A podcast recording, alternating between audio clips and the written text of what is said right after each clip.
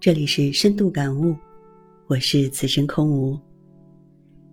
人生就如同一支铅笔，无论是在朴素的外衣，还是在华丽外表的包裹下，它都不能免遭日日磨损的命运。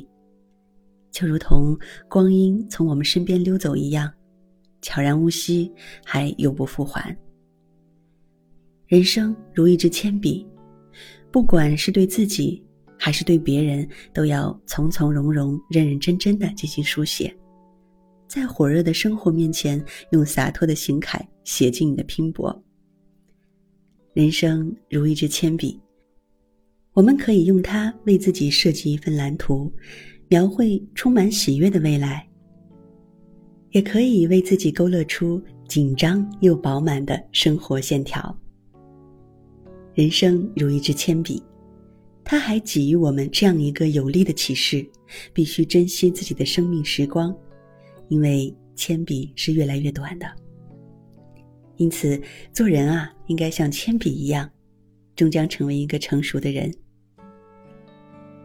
成熟需要困苦的磨砺，虽然会伴随很多疼痛，可是人终于是长高了，也会看到他从未看过的风景。尽管能够做很多大事，但是千万不要忘记，那是因为一直都有一只手在引导着你。有时我们不得不停下来，用铅笔刀削一削它。虽然这样会使铅笔经受痛苦，但是削过之后，它会变得更加尖利。只有学会忍受痛苦和悲伤，我们才能够成为一个更优秀的人。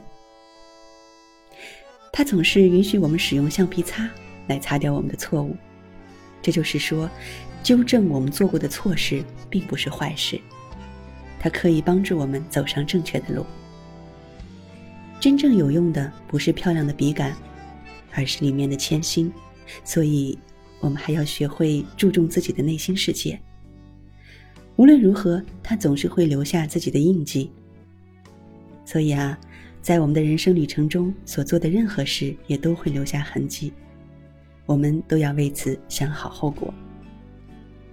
像铅笔一样，尽管我们能做很多事，但有一个前提，就是你不能盲目的自由，要允许自己被一只手握住。